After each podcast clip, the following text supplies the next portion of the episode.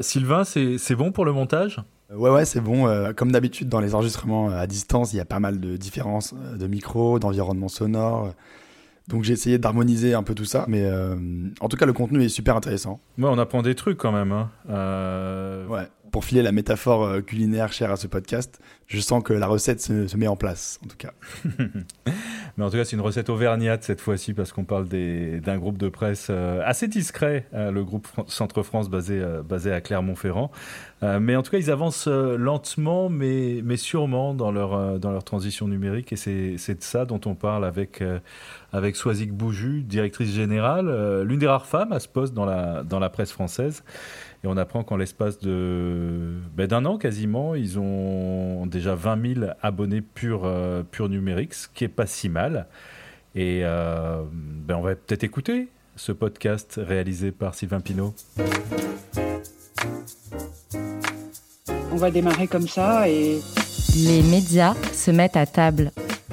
On va parler innovation éditoriale. Et aussi business model. Et organisation. Et de tout ce qui fait la transformation numérique. Les relations avec les plateformes, tout ça. Et puis on mange aussi. On essaye en tout cas. C'est bon pour toi, Soisy? Alors, bougez pas, je vais juste me remettre au calme. Les médias se mettent à table.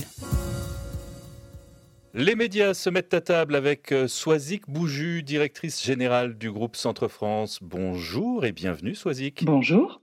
Merci d'avoir accepté d'être l'invité de ce deuxième épisode du podcast, enregistré cette fois à distance et non à la résidence euh, Créatis. Malgré ce changement, on va garder l'ambition qui est celle de ce podcast, savoir décortiquer avec nos invités une fois par mois la question de la transformation numérique des médias. On va donc parler innovation éditoriale, organisation des équipes, euh, business model, relations avec les GAFA, etc. Bienvenue à vous qui nous écoutez et qui vous passionnez pour l'évolution des médias.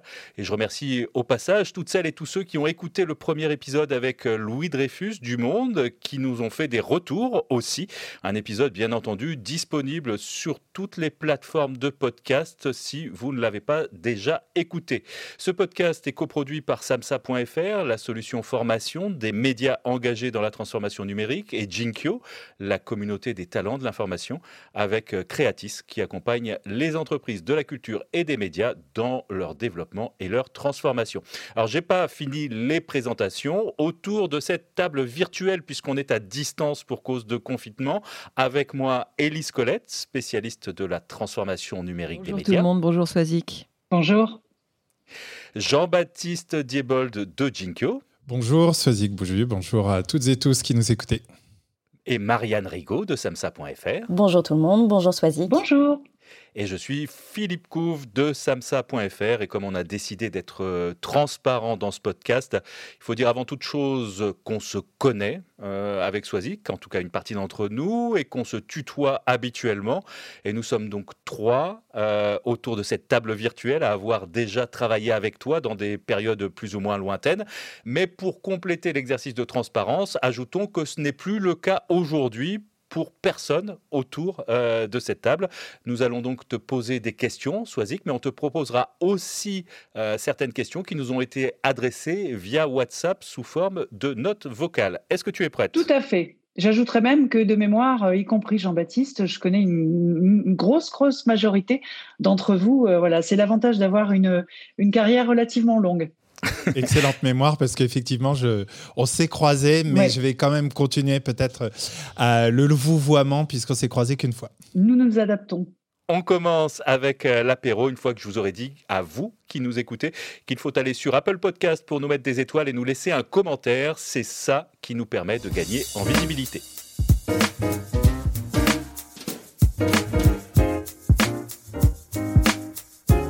À l'apéro, on fait le tour des sujets chauds du moment. Un mot peut-être, euh, avant d'aller plus loin, un mot du groupe euh, Centre France, Soisic, qui n'est pas le groupe de presse le plus connu du pays.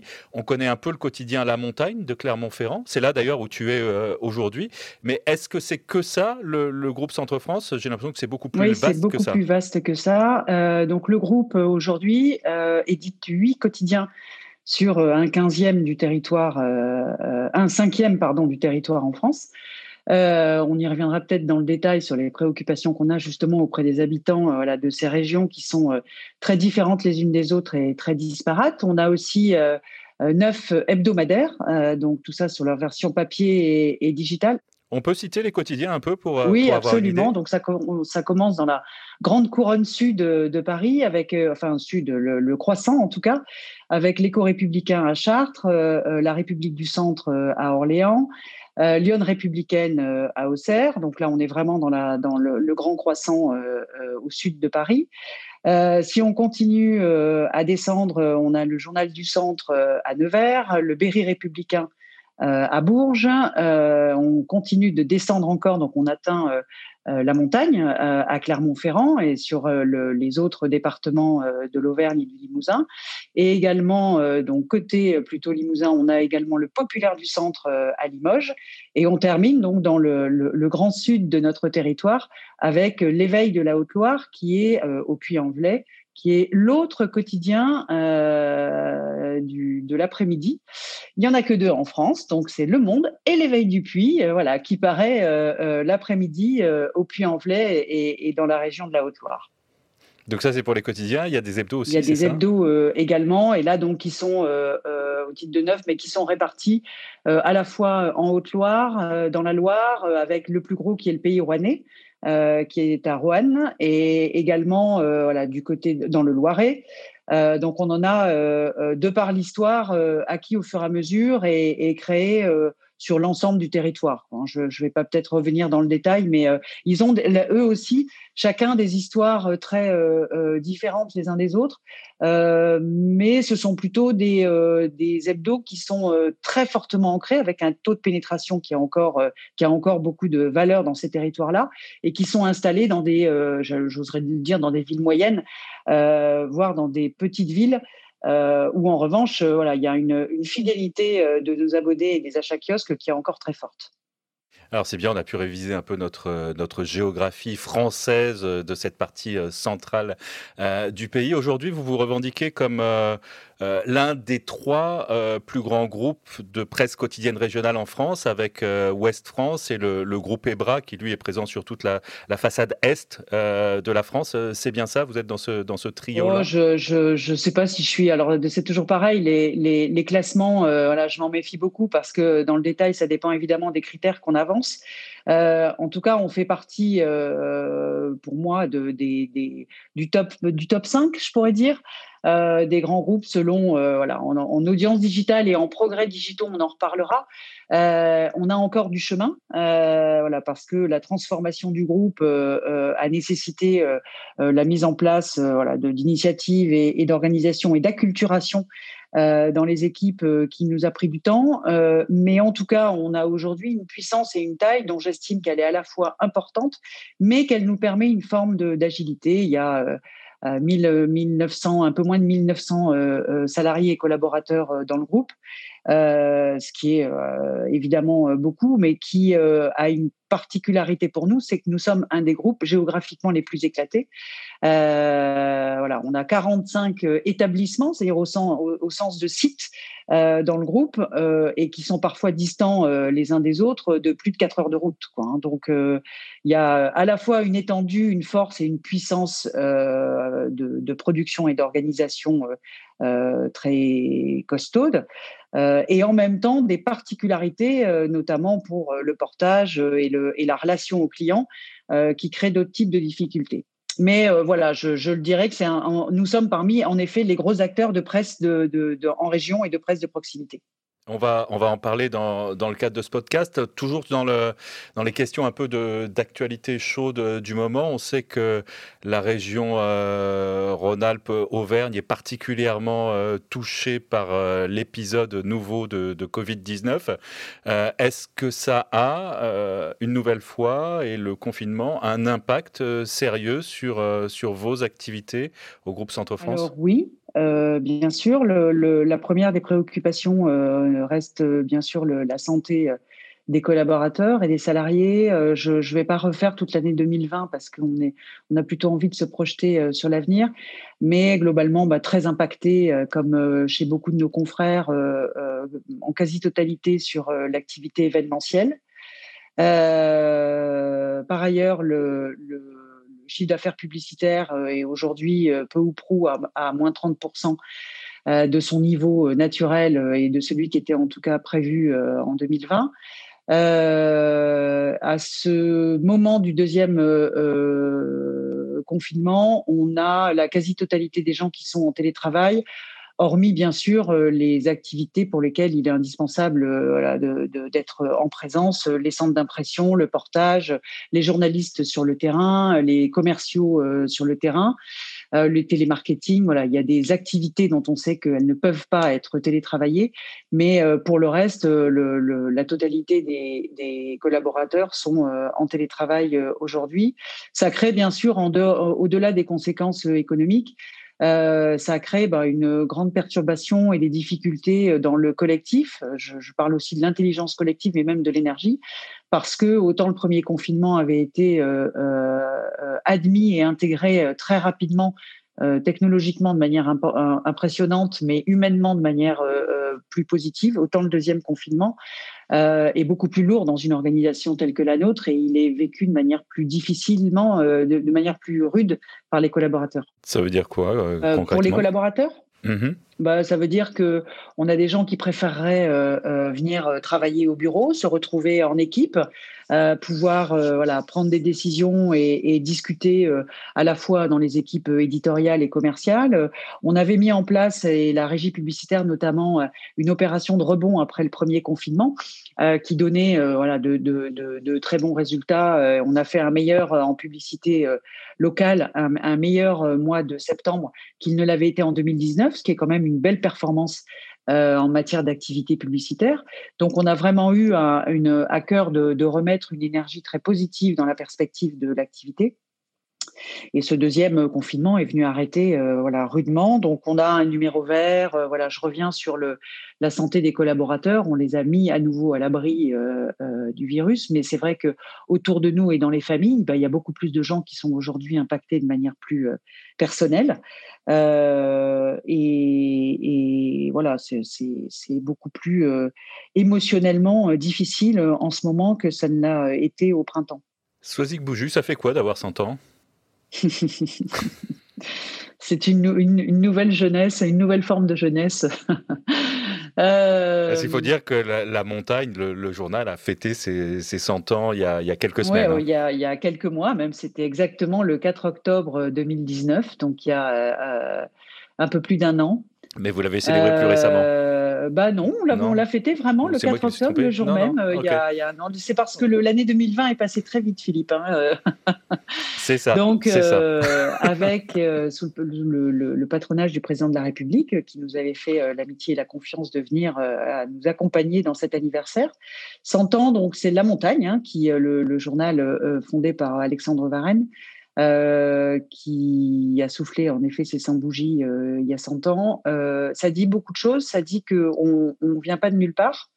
et que le groupe qui s'est constitué et a grandi dans les 100 ans, mais en particulier dans les 50 dernières années, connaît ces territoires, a la, la, notion et la mission de bien public qui continue de vouloir développer exactement dans l'esprit euh, et d'ailleurs du premier édito d'Alexandre Varenne euh, en 1919. On va essayer de comprendre dans ce podcast si le fait d'avoir 100 ans, c'est un atout ou plutôt une faiblesse lorsqu'on est confronté aux, enjeux du, du, moment.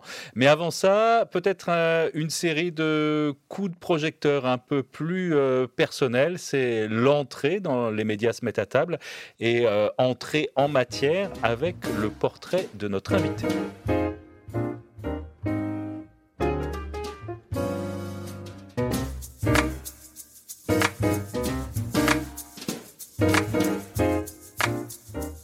Portrait qui est brossé par Élise Colette. À toi, Élise. En commençant l'écriture de ce petit portrait, j'ai hésité.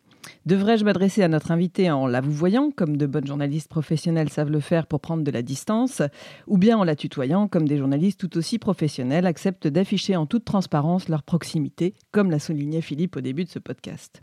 J'ai évidemment choisi la deuxième option, parce que oui, nous nous connaissons en dehors de ces micros, mais surtout parce que transparence et proximité font partie des valeurs que tu essaies, Soisic Bouju, de promouvoir à la tête du groupe Centre France depuis plusieurs années.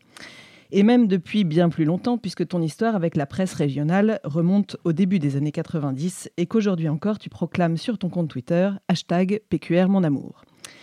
Soisic Bouju, depuis quelques mois, tu es donc directrice générale d'un des plus grands groupes de presse régional français, après en avoir été directrice déléguée, directrice adjointe, directrice de l'innovation éditoriale et au tout début, en 2014, éditrice chargée de l'innovation. À peu près tous les deux ans, l'adjectif accolé à ta fonction a changé et t'a fait grimper les marches menant au bureau du dernier étage du siège de la montagne, le journal, à Clermont-Ferrand. J'ai un peu l'impression que Soisic Bouju a été euh, directrice toute sa vie, non? En effet. Peu importe l'adjectif qui la qualifie, la fonction ne t'est pas étrangère. Comme la PQR, tu la fréquentes depuis plus de 20 ans, à l'époque où tu as été nommée directrice des études de l'école de journalisme de Lille, l'ESJ. C'était en 1998, 8 ans précisément après ta sortie de cette même école, tu avais 32 ans.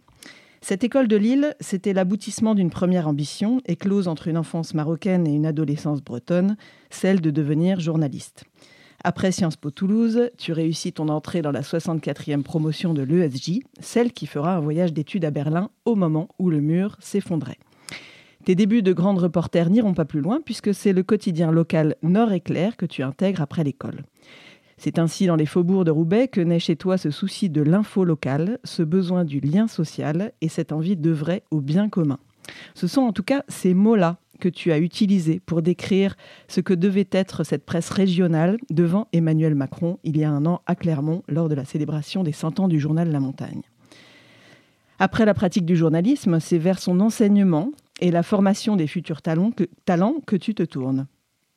En quittant la direction des études de l'ESJ en 2003, tu rejoins le groupe Prisma, côté ressources humaines, puis tu deviens consultante média et tu te formes au coaching.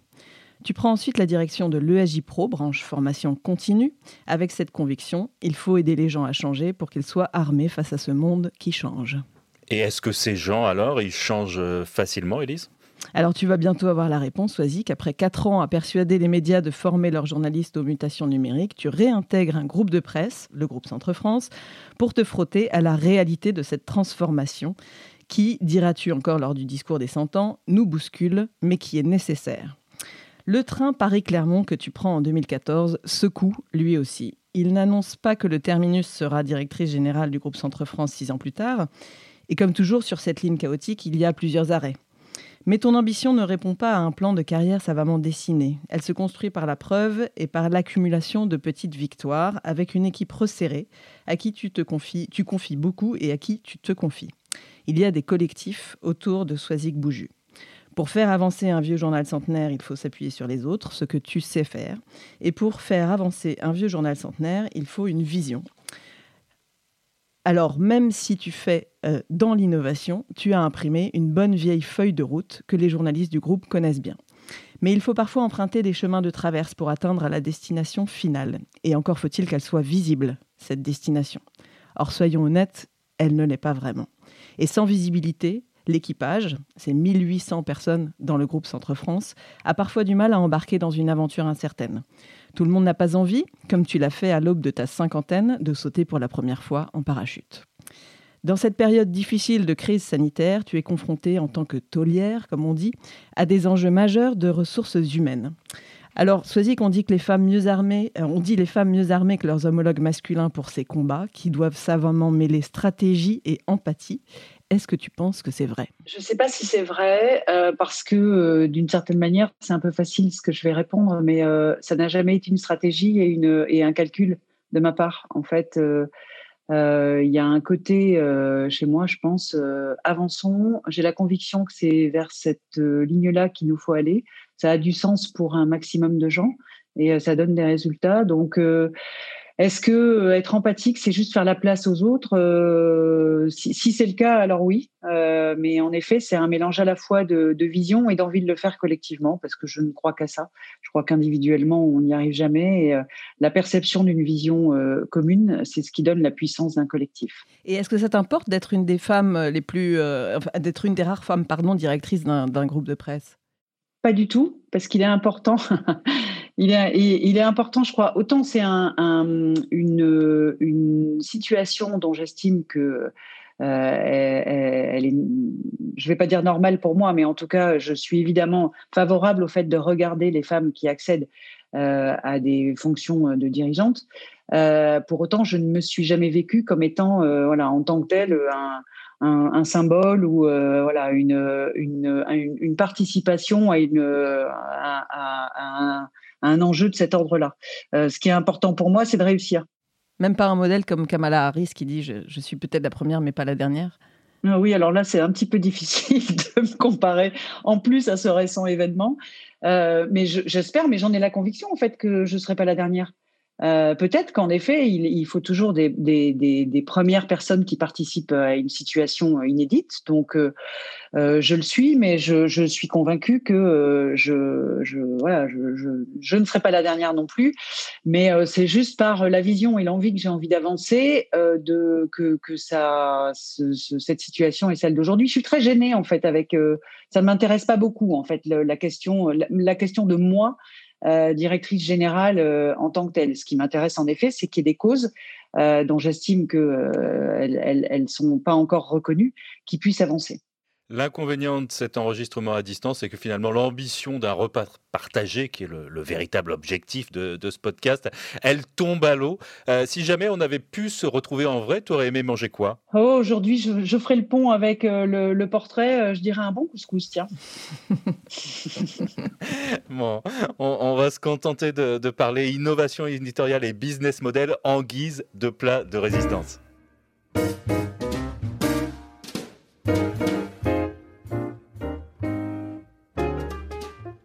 De questions autour de l'innovation éditoriale et de l'adaptation des médias aux évolutions des usages. Et c'est Marianne Rigaud de samsa.fr qui va t'interroger sur ces thématiques. Soisic Bouju, on l'a vu dans ton portrait, tu es arrivée euh, dans le groupe Centre France pour innover, avec le titre de directrice du lab numérique de l'entreprise. Comment as-tu procédé pour faire avancer les sujets numériques concrètement? Concrètement, en fait, ça a commencé en effet avec euh, ce qu'évoquait euh, Elise tout à l'heure, euh, quand euh, je suis arrivée, la première préoccupation, euh, c'était l'acculturation, faire comprendre en quoi en fait euh, l'innovation et, bien sûr l'innovation digitale euh, ne venait pas euh, s'opposer à l'histoire du journal papier. Moi, j'ai toujours eu la conviction, et je l'ai encore aujourd'hui, que les deux peuvent et, ont tout intérêt à coexister. Donc, l'innovation au départ, c'était de dire nous avons une feuille de route qui est avant tout la feuille de route de notre métier. Auquel je crois profondément, qui est le métier de journaliste, et, donc offrir des contenus de qualité euh, quel que soit le support, la périodicité, c'est être capable en, euh, en, fait de se réinventer euh, en n'opposant pas le digital au papier. Donc très clairement, et dans tout ce qu'on a commencé de, de, monter dans, ces années-là, il y a toujours eu ça profondément et je le crois encore aujourd'hui. C'est-à-dire, je ne cesse de dire qu'on a la vocation à la fois de moderniser et de réinventer le papier, mais également de continuer d'innover sur le digital. Donc la deuxième, le deuxième levier, ça a été de dire vraiment orientation euh, euh, lecteur tout le temps. Et donc d'aider les équipes en fait à, s'interroger sur euh, bah, le, changement des usages euh, et les attentes de nos lecteurs. Et tant qu'à faire, à, en profiter aussi de, ces nouveaux supports pour euh, les rajeunir, parce que évidemment, il y a un écart euh, générationnel entre le lectorat traditionnel de, la presse écrite et, celui du digital, bien que les deux se rejoignent de plus en plus aujourd'hui.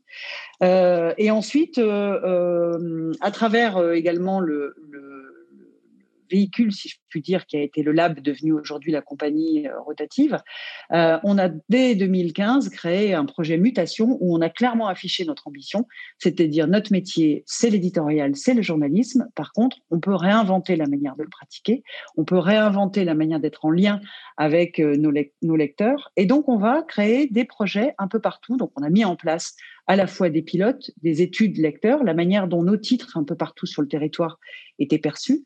Euh, et d'une certaine manière inviter les journalistes et les rédacs à, descendre du piédestal euh, sur lequel ils étaient naturellement, où on leur reprochait euh, d'être historiquement dans, leur fonction sociétale. et d'être à l'écoute en fait de, voilà, des lecteurs, des, foyers, des générations, pour pouvoir leur apporter différemment ce service noble, qui est l'information au quotidien. Donc ça, c'est les grandes, le, dire les, grands principes. Et après, très concrètement, eh ben, on a mené du, des, des, expérimentations de journalisme en mobilité. on a ouvert beaucoup plus de groupes Facebook avec des groupes Facebook qui étaient vraiment thématisés. Euh, et on a regardé euh, année après année comment nos lecteurs embarquaient dans ces expérimentations-là. Et enfin, on a bien sûr à un moment donné créé une organisation des rédacs qui puisse permettre en fait de, j'allais dire, d'intégrer dans la production euh, quotidienne euh, l'ensemble de ces innovations en fonction de leur succès. On va revenir dans le détail euh, sur la forme prise par les différentes formes prises par cette mutation. mais d'abord, encore deux questions sur ta méthode. D'abord, comment on fait bouger un gros groupe de presse comme Centre France? C'est lent, non? Alors, euh, c'est lent et à la fois très rapide à, l'échelle de, l'histoire de chacun. Euh, on, a tendance à trouver que euh, ça ne va pas assez rapidement. Pour autant, quand je regarde en arrière depuis vraiment au moment où a démarré le projet mutation des rédactions et ensuite déployer la transformation de l'entièreté des métiers, parce qu'il n'y a pas eu que l'éditorial, hein, il y a eu très rapidement euh, la régie publicitaire, la DSI, euh, la DRH euh, encore l'an dernier, la direction financière, enfin voilà, tous les étages, si je puis dire, qui concourent à la, la réussite du groupe ont, été transformés depuis. et en même temps, c'est vrai qu'il a fallu d'abord et avant tout faire énormément de pédagogie. C'est le, le, principe toute la valeur euh, et toute la puissance de la conduite du changement. Hein. C'est d'abord euh, d'expliquer aux gens, d'aller vraiment dans le détail euh, de ce qu'on avait comme vision. Donc, on a organisé énormément de réunions partout sur le territoire. On est allé auprès des équipes, auprès des rédactions. On a mélangé les métiers pour que tout le monde soit bien en capacité, en effet, de comprendre qu'il y avait un enjeu fort, qui était avant tout un enjeu collectif, pour se dire qu'on avait tout intérêt les uns les autres à casser un petit peu les, d'une part les silos entre métiers et d'autre part le caractère un peu trop pyramidal euh, des orgas euh, traditionnels et qu'il nous fallait vraiment nous réinventer un peu plus collectivement. Donc on a fait aussi beaucoup de, ce qu'on appelle de l'intelligence collective, c'est-à-dire euh, du brainstorming les uns avec les autres, en se mettant pas trop la pression sur les résultats immédiats, mais en revanche en se donnant les moyens d'avoir vraiment une vision la plus collective possible pour pouvoir embarquer et, avancer. La pédagogie et la patience, c'est ça tes secrets pour euh, lever euh, les freins au changement que tu as pu euh, que tu rencontres oui, dans ta mission? Oui, alors d'abord c'est de, d'entendre les inquiétudes, les préoccupations ou les interrogations sur des modèles, parce que bah, personne ne peut se prévaloir d'avoir la vision absolue. Donc, on organise une manière de partager les points de vue. Euh, et puis ensuite, on, donne sa, vision, encore une fois, et on, demande au métier euh, de pouvoir aussi nous donner leurs propres réponses. On, a vu beaucoup de projets émerger, notamment dans les thématiques verticales, sport, euh, qui sont à la fois des thématiques digitales et des thématiques papier. Donc des produits ou des offres éditoriales qui ont émergé ces dernières années euh, qui auraient eu beaucoup plus de difficultés à trouver le succès qu'elles ont trouvé, précisément parce qu'autour de la table, euh, à 360 degrés, euh, les équipes se sont interrogées sur quel est le besoin du client, quelle est l'orientation lecteur qu'on a besoin de donner, quel est le ton la nature et la périodicité de ce qui va pouvoir fonctionner dans ce qu'on met à l'œuvre? Si on n'est pas capable de pouvoir dire aux gens que le collectif d'un groupe de presse a tout intérêt à trouver ces solutions-là ensemble, bah en effet, euh, on, on, peut difficilement y arriver. À propos d'embarquer euh, du collectif et de mettre en œuvre une énergie collective, euh, il y a un sujet sur lequel euh, le groupe Centre France et particulièrement La Montagne s'est illustré il y a un an. Euh, c'est celui des problèmes sur la ligne SNCF Clermont-Ferrand-Paris, ligne que tu connais bien. vous avez même reçu pour, pour ça un trophée bronze remis lors du prix Stratégie de l'innovation éditoriale qui a distingué la meilleure innovation dans le traitement de l'information. Est-ce que tu peux nous raconter ce combat que vous avez mené? Oui, ça me permet, euh, Marianne, effectivement, de faire le lien avec euh, l'histoire que j'évoquais. Euh, donc, en, 2016, la feuille de route éditoriale, en 2018, le plan lecteur d'abord, et en 2019, à l'arrivée de Sandrine Thomas, directrice des rédactions et red chef de, La Montagne, on crée un, poste, une fonction de rédacteur en chef adjoint chargé de l'engagement, Julien Bonnefoy. Et je, me souviens, parce que d'abord, il n'y a pas très longtemps, en effet, les interrogations très entendables hein, des équipes en disant l'engagement. Euh, et de fait, on a là aussi euh, euh, beaucoup expliqué en quoi cette préoccupation constante qu'on devait avoir vis-à-vis des lecteurs, elle pouvait assez rapidement en fait s'inscrire dans des choses très concrètes. Et ça a été le cas à la faveur, et pour le coup malheureusement pas choisi par nous, à la faveur des incidents répétés de plus en plus nombreux de la, la, sécurité, enfin pas de la sécurité, mais en tout cas de la fiabilité ferroviaire sur la ligne intercité entre Paris et Clermont-Ferrand. Euh, qui est une ligne euh, historiquement euh, vieillissante et qui, à nos yeux en tout cas, n'a pas permis d'assurer une, une, fiabilité des liaisons. Donc, qu'a fait la montagne? Et eh ben, Tout simplement, elle a pris le micro pour donner la parole d'une part via les réseaux sociaux, mais via énormément de, euh, de, de, publications euh, dans le papier et sur le digital sur euh, le fait qu'il y en avait marre de cette ligne qui fonctionnait pas et on a été suivi par beaucoup de lecteurs qui se sont sentis défendus en fait par la montagne et qui étaient également des usagers de cette ligne.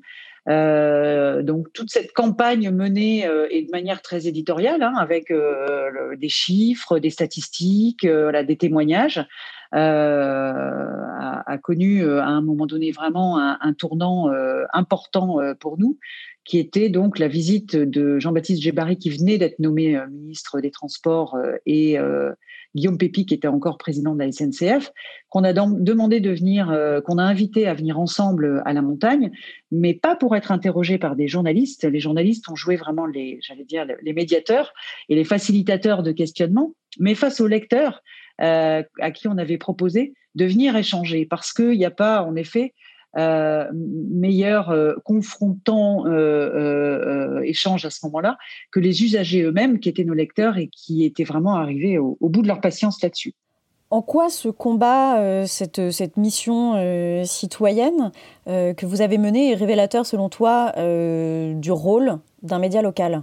Ben, pour moi, le, média local, il est évidemment, il a la fonction de miroir, hein, c'est-à-dire qu'il est euh, en, proximité euh, avec euh, ses audiences et ses lecteurs. C'est un des rares médias, et c'est le cas partout en France, où quand vous publiez un papier, bah, vous prenez le risque, et heureusement, en tout cas la responsabilité, d'avoir la personne dont vous parlez dans le papier qui vient toquer à la fenêtre ou à la porte le lendemain euh, parfois de bonne humeur, mais pas toujours. Donc, vous avez une responsabilité quand même et un, et un, et un retour voilà, sur le, votre investissement personnel et, éditorial immédiat. Euh, et, euh, et, et, par ailleurs, euh, euh, le, le, fameux lien, donc au-delà de, du miroir, c'est-à-dire vraiment de rendre compte de la vie locale, je pense que notre rôle aussi, c'est de, de s'engager sur le fait d'avoir un impact positif euh, de raconter des belles histoires, comme c'est le cas aujourd'hui depuis le deuxième confinement avec euh, une double page euh, voilà, de belles histoires humaines qu'on produit et que la rédac propose tous les jours. et c'est enfin à un moment donné le fait de donner le plus en plus de, de place à la prise de parole euh, voilà, des, audiences euh, et des lecteurs, et de faire en sorte qu'ils euh, soient pris en compte dans des territoires où, comme j'ai coutume souvent de le répéter, il y a un, cinquième de la France où il n'y a pas de TGV, pas de ville de plus de 250 000 habitants. Par contre, le record de zones blanches voilà, et, de, difficultés euh, à être connecté. Euh, et cet élément-là fait aussi partie des grands enjeux euh, qu'a pris en charge la rédac, notamment sur le plan de l'engagement c'est-à-dire de défendre des territoires et d'accélérer sa connexion parce que on a encore des zones où c'est difficile de digitaliser tout simplement parce que ces territoires-là sont pas connectés. Pour la suite de ce plat de résistance, on va passer en revue euh, de manière un petit peu plus euh, resserrée euh, différentes innovations, différentes choses concrètes que vous avez mises en place au sein du groupe. on l'a dit, groupe qui couvre un territoire très vaste. Vous avez ouvert des pages Facebook qui ciblent de nombreuses villes. Alors on a la montagne Rion, la montagne Montluçon, Moulins, Tulle, Brive, etc. À quoi vous servent ces pages? Bah Déjà à, développer le lien. Euh, à, donner la parole, à aussi, et c'est le cas de, Julien Bonnefoy, donc le Red Chef adjoint chargé de l'engagement, avec aussi tous les éditeurs digitaux sur l'ensemble des titres, hein, puisqu'on a de, des, gens qui animent ces pages sur l'ensemble des rédacs. Euh, à prendre le pouls, à accompagner et à, aller solliciter en fait euh, le, les, les, lecteurs et les internautes euh, sur la manière dont ils perçoivent euh, une info. Alors ça peut être une info anecdotique ou euh, sympathique parfois, et puis ça a trait aussi à des sujets responsabilisants et des sujets très importants pour leur pour leur territoire, les déserts médicaux, des appels à témoignages, voilà sur des enjeux. On a ouvert un, une séquence aussi enquête.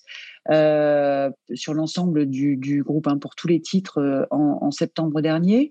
Euh, on a veillé notamment, et la rédac, euh, à travailler sur les investissements chinois euh, dans les terres agricoles en France. bon, bah, pour ce type de témoignage, on se sert également beaucoup de, des réseaux sociaux.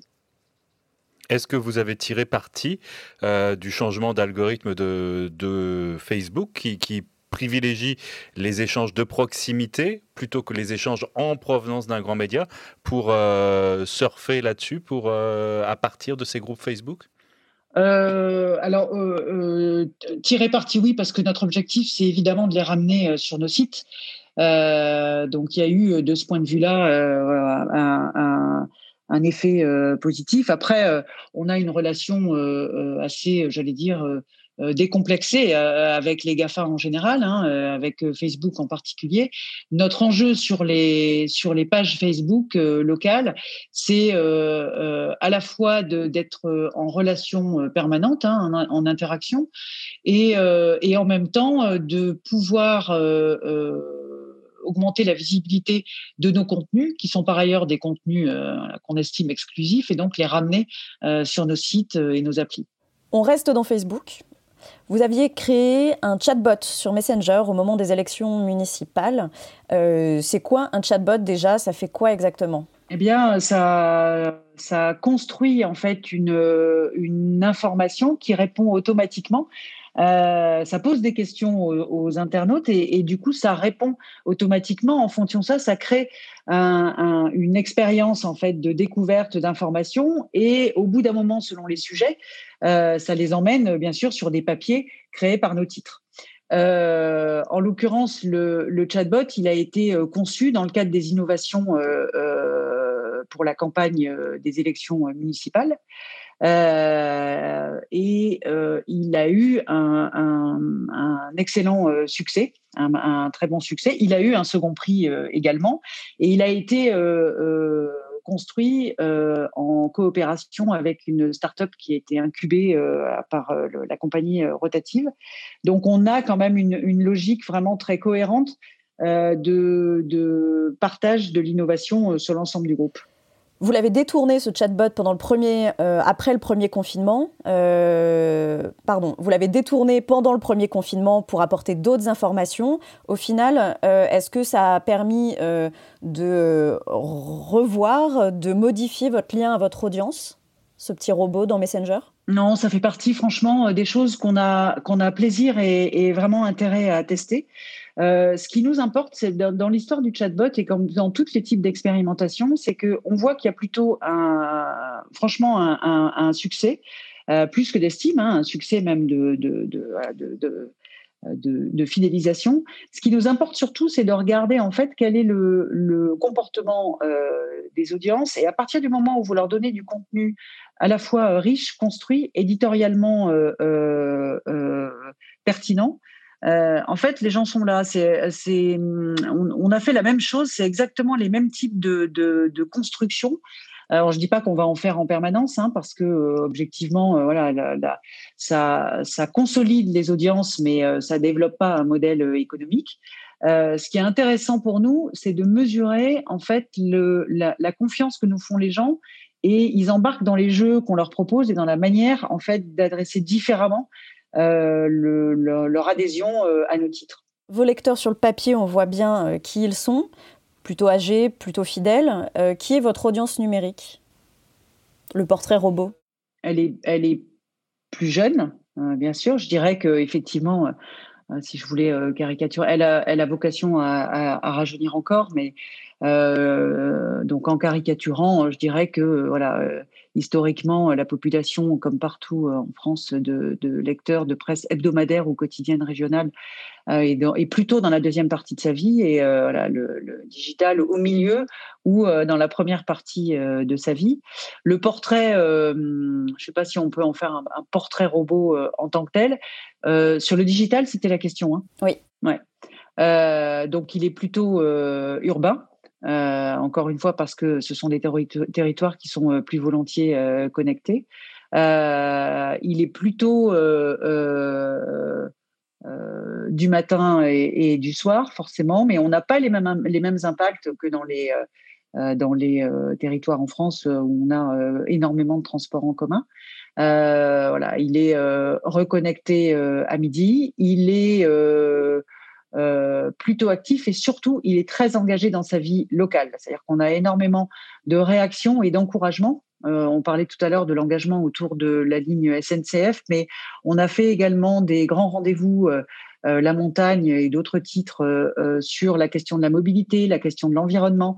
On a réuni des lecteurs et on s'est rendu compte quand même qu'en réunissant ces lecteurs sur toutes ces questions sociétales d'avenir, euh, on avait des gens actifs, euh, je dirais autour de euh, la plupart du temps 45-55 ans, qui sont très impliqués parce qu'à la fois une expérience humaine forte et l'envie de faire bouger leur territoire différemment et de s'appuyer sur leur titre de presse pour pouvoir gagner de la puissance. Et rajeunir l'audience, pour vous, c'est un gros enjeu? Bah, c'est un enjeu, bien sûr, parce que globalement, même si je disais tout à l'heure que je pense vraiment qu'on peut ralentir euh, le, le, la, lente érosion euh, mécanique euh, de, l'achat de la presse papier. il nous reste encore vraiment quelques belles années, ça j'en suis convaincue. On, on, résiste et on résiste plutôt très bien de ce point de vue-là.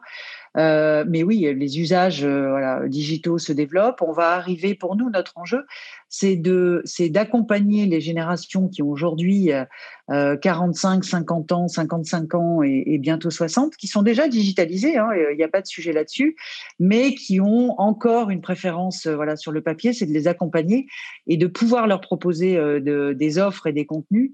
Euh, beaucoup plus digital pour pouvoir les conserver évidemment dans les, dans les 20 à 30 ans à venir.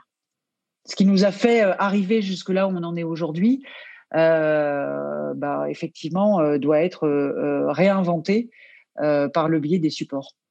Est-ce que vous avez vu arriver, Soisic, ces Parisiens ou autres citadins qui quittent les zones urbaines, de plus en plus nombreux, semble-t-il, après le confinement, et qui viennent s'installer à la campagne? Ils arrivent, c'est des nouveaux lecteurs, des nouveaux clients, des Alors, je vous confirme qu'ils arrivent. Je ne pourrais pas vous donner les chiffres, hein, parce que euh, on là, en tout cas, j'ai pas de fiche pour, vous en donner euh, la mesure. Euh, mais oui, on les voit arriver et c'est indéniablement des, des, lecteurs ou des clients au sens large du terme qu'on a envie d'embarquer dans la manière dont on présente les territoires. C'est vrai en particulier en Auvergne, dans le Cantal, voilà. c'est vrai aussi dans le Loiret, pour ceux qui veulent pas trop s'éloigner de Paris. Mais on les voit arriver.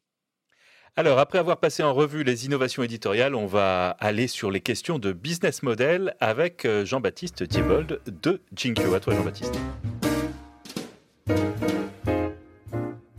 Première question sur le modèle de votre groupe. Moi j'ai envie de comprendre entre les revenus euh, des abonnements, de la pub, les activités de diversification que vous aviez lancées dans les années 2000 comme l'événementiel qui souffre beaucoup en ce moment, le commerce en ligne aussi, l'édition de livres, le conseil et la formation avec le Pro. Grosso modo, plus exactement, euh, quelles sont les grandes masses aujourd'hui? Comment, se construit le modèle économique du groupe Centre France? Et puis, et puis surtout comment vous et d'où vous voyez venir la croissance dans les années qui viennent? Alors d'une part, il y a une partie euh, évidemment euh, qui est historiquement sur la partie presse bien sûr un, duo entre la publicité euh, et la vente. Euh, on est aujourd'hui dans une diffusion papier à 315 000 exemplaires, en tout cas au-dessus de entre 300, selon les jours, entre 315 et, 330 000 exemplaires. dans le groupe, je précise que c'est à peu près la moitié, un petit peu moins que ça sur le papier, 47% de mémoire, c'est de la montagne, dans les 315-320. Et on a un, un, équilibre relativement constant entre la partie abonnement qui est à 70-72% et en kiosque 28-30%. Donc on a globalement un modèle d'abonnés euh, sur le papier et c'est pas le cas sur le digital. Sur le digital, euh, on l'a évoqué euh, tout à l'heure, on a une, on a d'abord eu l'objectif d'augmenter les audiences, ce qui a été notre principal travail depuis ces, ces, quatre dernières années. et l'année 2020 correspond en fait à la mise en place du paywall euh, qu'on a mis du temps parce qu'il a fallu euh, euh, fiabiliser un peu les aspects technologiques, embarquer les équipes, je l'ai évoqué tout à l'heure. donc toutes ces, tous ces éléments-là ont fait que, je ne sais pas si c'était en retard, mais en tout cas l'année 2020 et à la faveur des municipales, c'était le moment précisément où on devait monter en, abonnement numérique. Alors, ça a été le cas. Donc, si je vous donnais un chiffre, je vous dirais, il ne veut rien dire en tant que tel, mais en pur abonné numérique, euh, on a augmenté de 72%. Bien sûr, on part de, de, euh, bien loin. On a aujourd'hui. Euh, il y a combien d'abonnés numériques aujourd'hui en, en, quantité, On a 20 000 abonnés numériques. Euh, grosso modo, qui se répartissent en. Euh, donc, on, part depuis le début de l'année, hein, globalement. Alors, avant, on avait un petit 10 000 euh, sur la partie PDF, qui était quand même des lecteurs digitaux, mais pas pur web. Quoi, hein. Depuis. en 2020, là, on est aujourd'hui à 15 000 abonnés pur numérique grand public et 5 000 pros, qui sont les entreprises. Donc, cette, cette dimension-là, elle est vraiment un, euh, très important parce que ça constitue un levier d'augmentation, mais on est euh, à un moment donné où c'est le début. Ce qu'on a voulu euh, vraiment démontrer, c'est d'abord que le, succès, il vient toujours de la qualité éditoriale et, et de la proposition et de l'offre, à la fois dans le traitement, les angles, les belles histoires, la transparence. Donc ces, ces valeurs-là, elles ont toujours créé euh, euh, de l'audience et de, et de l'achat chez nous, que ce soit en papier ou en digital. Donc ça veut dire que l'objectif, c'est que donc papier ou numérique, euh, les revenus tirés des abonnements, tirés directement des, des, lecteurs, doivent à terme constituer la majorité de vos revenus financés, on va dire au moins la rédaction. Ce serait comment vous diriez les choses? Alors ça, c'est la partie presse, oui, bien sûr. Euh, c'est le cas. Hein, je veux dire, la grosse partie de, de, de, des résultats euh, de l'entreprise euh, viennent encore de, l'ensemble de ces activités-là. Donc la presse au sens plein du terme, hein, digital et, papier. Par ailleurs, il y, a, quand même une diversification importante qui a été développée ces dernières années. Euh, donc en particulier euh, l'événementiel, euh, l'édition. On a une maison d'édition également, l'édition de Boré. on a aussi une diversification éditoriale, bien sûr, avec des magazines, des hors-séries, des numéros spéciaux, qui est en croissance, là aussi, hein, en forte croissance, parce que à chaque fois qu'on offre un produit dédié, bah, il, fonctionne très bien. Euh, donc il y a peut-être un enjeu aussi pour nous à être capable de trouver beaucoup plus d'agilité, à être vraiment en réactivité par rapport à l'attente des lecteurs de ce point de vue-là. Et, on y travaille. Il y a une diversification édito avec euh, une agence de presse aussi qui euh, travaille pour les médias nationaux et internationaux. Et donc on a des équipes qui sont capables aujourd'hui d'offrir des, objets ou des, produits éditoriaux différents de ce qu'on fait traditionnellement. Donc c'est vrai que Philippe euh, euh, Couve évoquait tout à l'heure une forme de, on, est, on, est, des gens pas très euh, spontanément euh, qui, aimons nous, montrer. Mais en fait, euh, on, on, a une multitude de métiers qui nous permettent de diversifier. On a également un festival monté avec Vivendi à Brive-la-Gaillarde, donc un festival production, de l'événementiel avec des salons et enfin du e-commerce avec pêcheurs et chasseurs.com, qui est une diversification, voilà, qui est une, une acquisition qui date d'il y a trois ans dans le groupe. Et parmi tout ça, est-ce qu'il y a une activité qui vous semble particulièrement porteuse? Ah bah ça reste fondamentalement, je veux dire, nous sommes un groupe de médias, on va rester un groupe de médias euh, qui œuvre encore une fois, euh, voilà, au, au développement et à l'impact positif qu'il peut avoir sur les territoires. Donc, nous sommes un groupe indépendant, mais nous restons d'abord et avant tout un groupe de médias. Donc, il y a une offre euh, éditoriale et qui souhaite avoir un impact positif. Donc oui, il y a eu de la diversification et on va continuer de la produire avec de l'événementiel, des éditions. 2020, Annus Horribilis, hein, sanitaire, bon, sur fond de crise, Prestalis, de questions plus globales. Est-ce que vous allez échapper à un, plan de sauvegarde de l'emploi? Oh, dans l'absolu, j'ai tendance à être très précautionneuse sur ces questions-là. Pour l'instant, en tout cas, c'est c'est le cas. Euh, on a mis en place, donc euh, je, mets de côté toutes les économies euh, d'échelle classique hein, sur la, pagination, l'éditionnement, etc., que tout le monde a mis à l'œuvre en 2020. En revanche, on a encore des, leviers qu'on a partagés avec les, salariés et les instances représentatives du personnel qui nous permettent en fait de continuer de, de transformer le groupe dans sa structure sociale historique. C'est-à-dire que la classification des emplois, euh, l'harmonisation également euh, des rémunérations et du temps de travail euh, dans le groupe sont encore des chantiers qu'on n'a pas fini de faire aboutir. donc on y travaille aujourd'hui ça veut dire optimiser, quoi. Si, si j'essaye de décrypter, c'est optimiser finalement euh, ces questions de, de, de oui, coûts euh, salariés. oui, donc c'est continuer d'optimiser et d'organiser, à la fois en prenant en compte la vision qu'on a des futures organisations, euh, mais également euh, en, structurant mieux en fait euh, le groupe pour que l'ensemble de ses salariés se considèrent comme faisant partie du groupe. Parce que je l'évoquais tout à l'heure, historiquement, le groupe a grandi en fait au fur et à mesure d'acquisition. Et on a empilé parfois sur certains sujets. C'est vrai pour la finance, ça a été vrai aussi, et c'est toujours vrai sur euh, la ressource humaine. On a empilé des situations, des, des, interprétations de conventions collectives euh, qu'on a aussi aujourd'hui vocation à harmoniser. Donc il y a encore, euh, voilà, on n'est pas sur un, plan social. Il y en a eu un dans le groupe hein, en, en, 2013, mais aujourd'hui c'est pas le sujet. J'ai envie de m'arrêter un peu sur euh, votre actionnaire de référence qui est la Fondation Varenne. Alors c'est vrai que jusqu'à il, y a peu, c'était plutôt une curiosité, quoi, une fondation euh, actionnaire d'un groupe de presse. C'est en train de devenir un peu plus tendance. Il y a eu il y a l'exemple de Mediapart et puis cette année on a vu le transfert de Libération du groupe de télécom Altis vers une fondation. Et justement à Libé, les journalistes s'inquiètent beaucoup des limites euh, d'une fondation en cas de perte financière durable, de capacité à renflouer. Comment ça se passe pour vous? Et puis surtout si vraiment ça tend très très fort, à quel point vous pensez que vous pouvez être euh, soutenu C'est une question en effet euh, très intéressante. Moi, je regarde euh, autant que possible d'assez près ces, voilà, ces, réflexions. on sait que le, le, groupe, hein, dont l'actionnaire de référence est la Fondation Varenne, a servi voilà, de, de, un peu de modèle et en tout cas de curiosité euh, dans la structuration euh, actionnariale. Aujourd'hui, et c'est le cas euh, encore, hein, d'abord le, groupe est, solide financièrement et la fameuse indépendance avec une fondation qui garantit cette indépendance, ben, ça veut dire tout simplement que toute la richesse que qu'elle crée est réinjectée dans l'entreprise. Il n'y a pas de dividende auprès d'actionnaires. voilà. Donc, vous avez raison de le souligner. La question, c'est en effet, le, jour où ça devient plus difficile, ben, ça, nous rend d'autant plus responsables pour continuer en fait de maintenir cette, indépendance-là, euh, pardon, et, euh, de faire en sorte de trouver euh, de la ressource supplémentaire. Donc, j'évoquais tout à l'heure la partie vraiment restructuration au sens vraiment du squelette de l'entreprise, ce qu'on a entrepris depuis quelques années sur l'ensemble des métiers.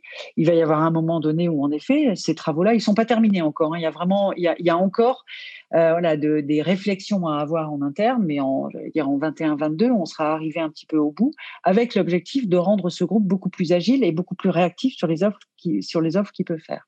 Donc tout notre enjeu dès maintenant, euh, c'est de vraiment euh, diversifier, déployer et augmenter le chiffre d'affaires et le revenu euh, de, l'entreprise pour précisément euh, continuer d'en garantir son indépendance. Objectivement, c'est le cas aujourd'hui encore. Hein. Je ne suis pas inquiète et là-dessus. Alors ces dernières années, on a vu vraiment une grosse consolidation dans le, dans le secteur de la presse quotidienne régionale.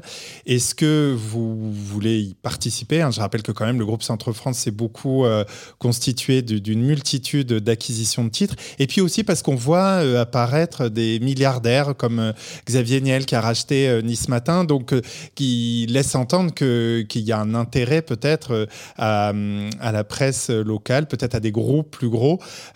comment vous voyez ce genre de, nouveaux acteurs et comment vous, vous pourriez éventuellement participer à cette euh, peut-être continuation de recomposition des groupes de presse quotidienne régionale? Alors décidément, Jean-Baptiste, vous posez des questions très intéressantes, tout aussi intéressantes que vos confrères, mais en effet, ça fait partie, ça fait partie des sujets sur lesquels j'ai une grande curiosité parce que j'ai pas la chance de pouvoir échanger euh, euh, très souvent avec Xavier Niel sur ces sujets-là, mais je serais curieuse en effet de l'entendre sur le, l'intérêt. On essaiera de l'inviter bientôt. Euh.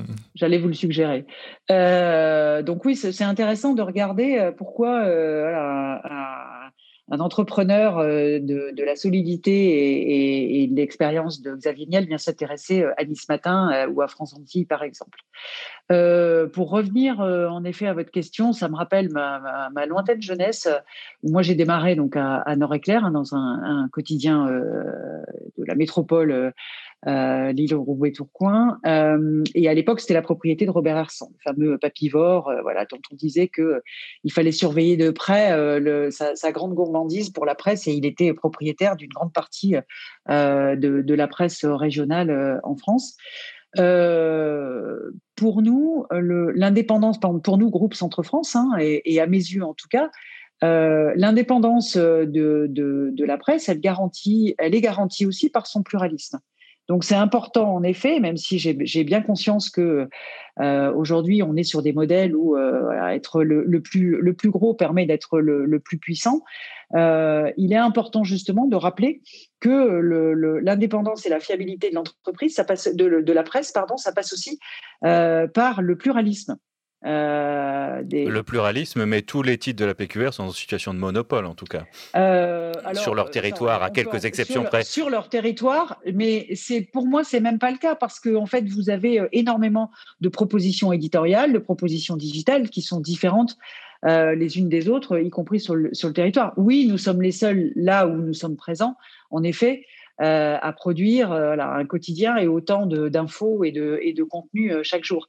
Mais on n'est pas, on n'est pas de ce point de vue-là totalement monopolistique. Donc ça veut dire que vous êtes suffisamment gros, c'est ça? C'est-à-dire que Centre France aujourd'hui n'aurait pas vocation à devenir plus important? Ah, On a vocation à devenir forcément plus important, mais pour autant qu'on on conserve en effet notre capacité à, à, faire nos choix et à prendre nos décisions et à correspondre à l'histoire du groupe.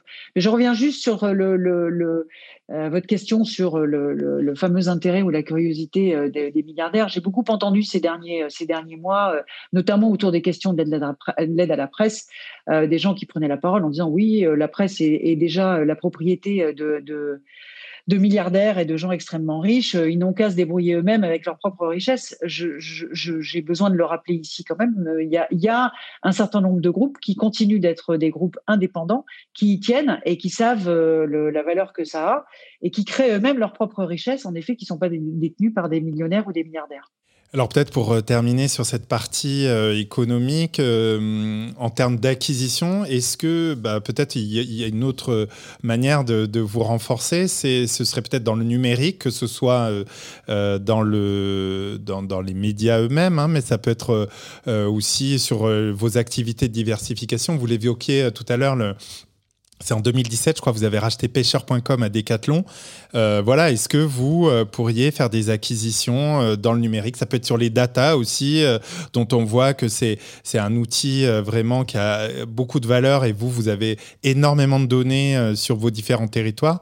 Comment vous songez à tout ça? La question de la diversification, pour moi, bien sûr, elle est importante, notamment dans le développement qu'on évoquait juste avant. L'acquisition de pêcheur.com, il a fait beaucoup de, il a déclenché beaucoup de curiosité à l'époque en nous demandant effectivement quel sens euh, on, donnait à ça. Et, c'est vrai qu'en pour une grosse partie aussi, hormis le fait que pêcheur.com a son siège à Ghana, euh, près de Vichy, donc sur euh, notre territoire, avec des salariés de, de, la région. il y avait aussi bien sûr un enjeu très fort de digitaliser et d'aider en fait à la digitalisation à la fois les esprits, les pratiques et les métiers. Donc globalement, on est exactement dans cette, dans cette le, ligne-là, dans cette logique-là. À date aujourd'hui, je ne peux pas vous dire, euh, en effet, il n'y a rien à annoncer en particulier, euh, mais sur certains euh, métiers. je dirais, est-ce que vous regardez plus e-commerce, pub, données On est plus sur, en effet, le, la publicité, sur la diversification et vraiment des, des, outils qui peuvent nous permettre d'aller d'aller plus loin et d'accélérer sur ce, sur ce métier-là mais on, y réfléchit. On n'est pas encore euh, engagé là-dedans. C'était plutôt copieux euh, comme plat de résistance. On est arrivé au bout maintenant et on va pouvoir passer au dessert.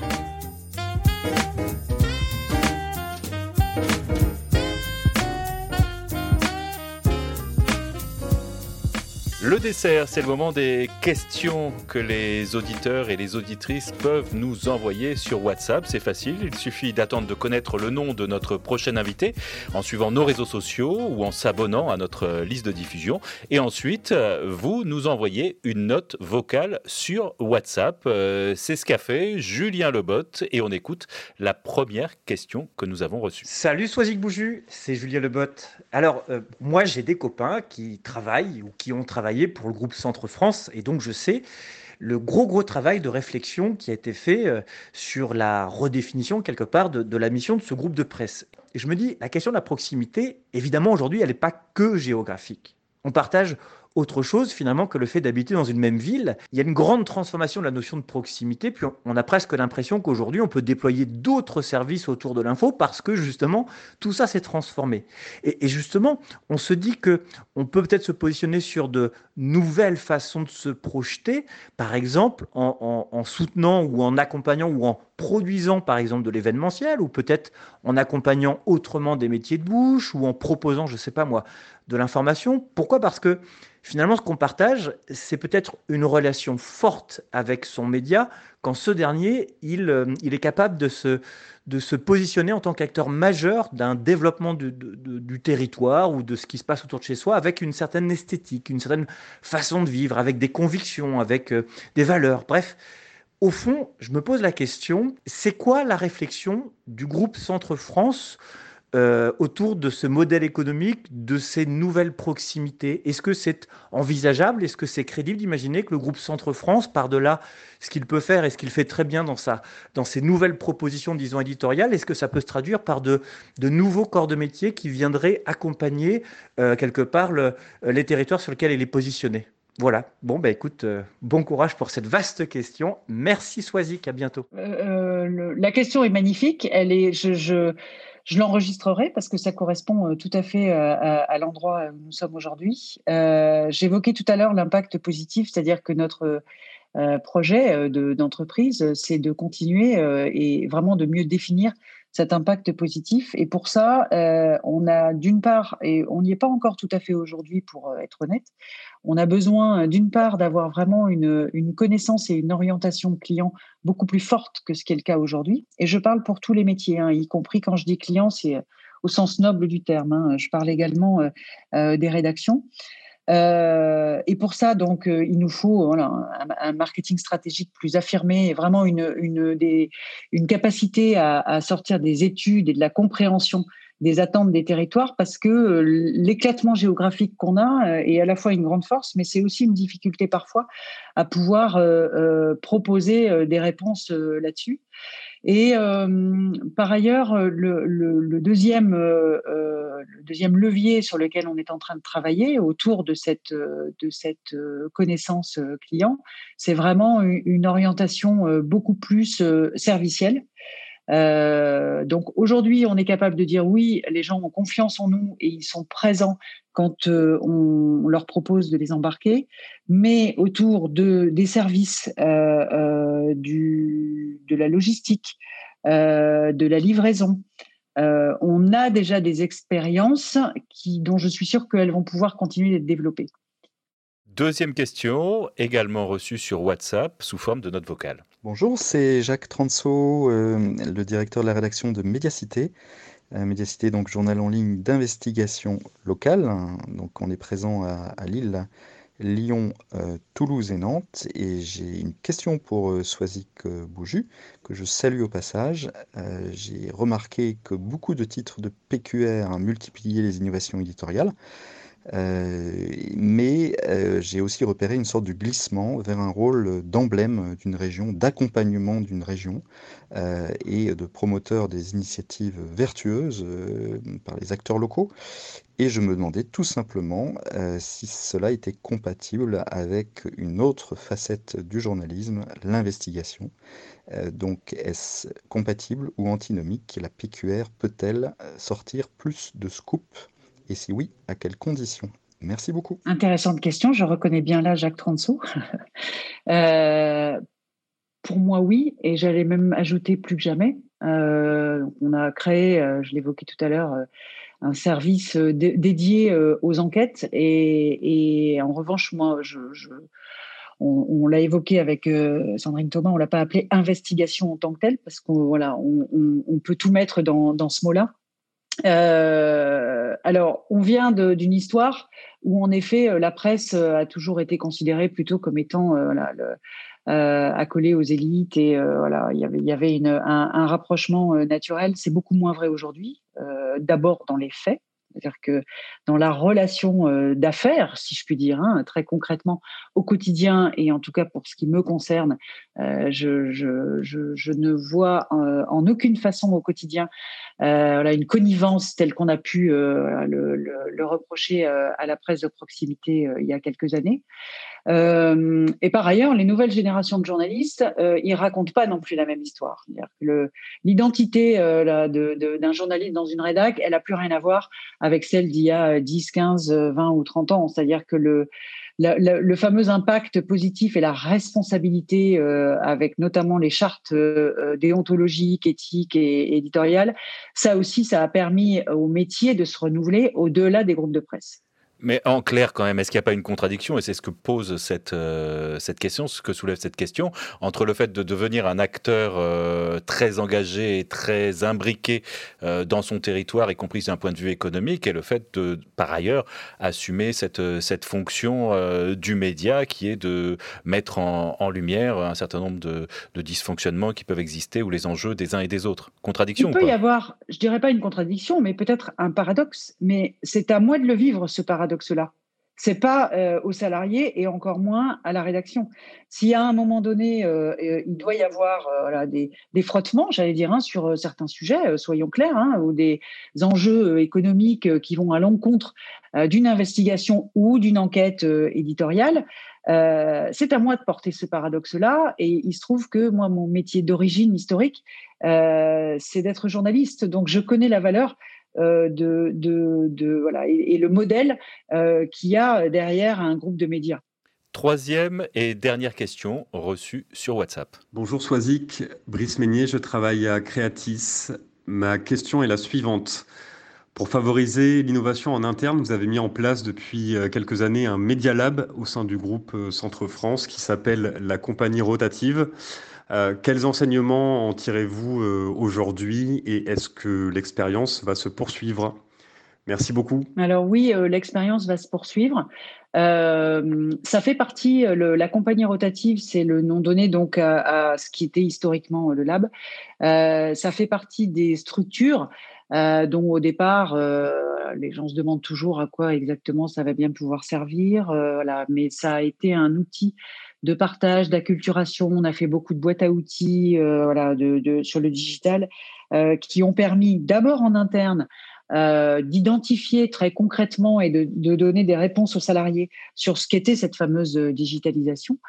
et par ailleurs, donc, on a fait une première, on a mis, mis à l'œuvre une première saison d'accueil de start-up et, et, donc étant en particulier orienté vers des solutions euh, ou des euh, idées euh, éditoriales digitales. Donc, c'était vraiment des startups qui sont orientées vers des solutions médias.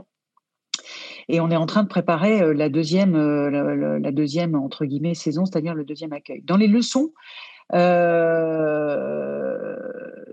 D'abord, c'est de faire en sorte de travailler vraiment autour de l'idée d'un produit, c'est-à-dire que le, les startups qui sont venues, d'abord, elles sont pas venues physiquement parce que voilà, on a encore quelques difficultés à convaincre les gens qu'on est de, à convaincre les gens du fait d'être en Auvergne.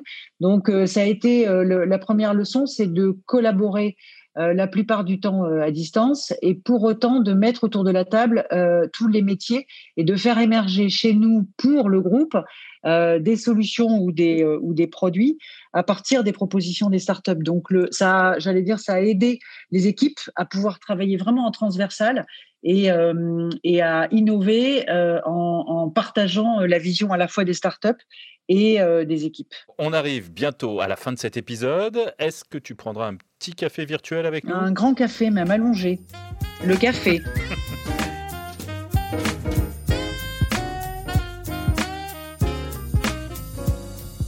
Alors pour le café, on a quelques questions hyper rapides pour toi sur les, tes usages numériques personnels. Sur ton smartphone, c'est quoi les applis dont tu te sers le plus? Alors on exclut bien sûr tout ce qui est les applis du groupe. Hein. Euh, bon, je suis euh, une grande lectrice euh, du Monde, de France Télévisions, enfin France Info aussi. côté médias en particulier? Pas forcément. C'est quoi le, quand il t'affiche ton, ton, téléphone, le temps passé sur les applis, c'est quoi l'appli qui est le plus, le plus utilisé je, je, crains de devoir dire aussi quand même Facebook et les réseaux sociaux. Euh, en ce moment, Stop Covid. Euh, voilà, j'ai rien de bien original. Spotify, bien sûr. Enfin, bien sûr pour moi, hein, parce que c'est mon premier réflexe euh, à la musique. Euh, du Jean-Louis Murat toute la journée. Pardon? Du Jean-Louis Murat toute la journée pour être. Euh... Et France Culture. Voilà. Ok. Si tu étais à notre place, qui est-ce que tu inviterais dans ce podcast? Autrement dit, qui est-ce que tu aimerais entendre sur la manière dont il ou elle gère la transformation numérique de son média?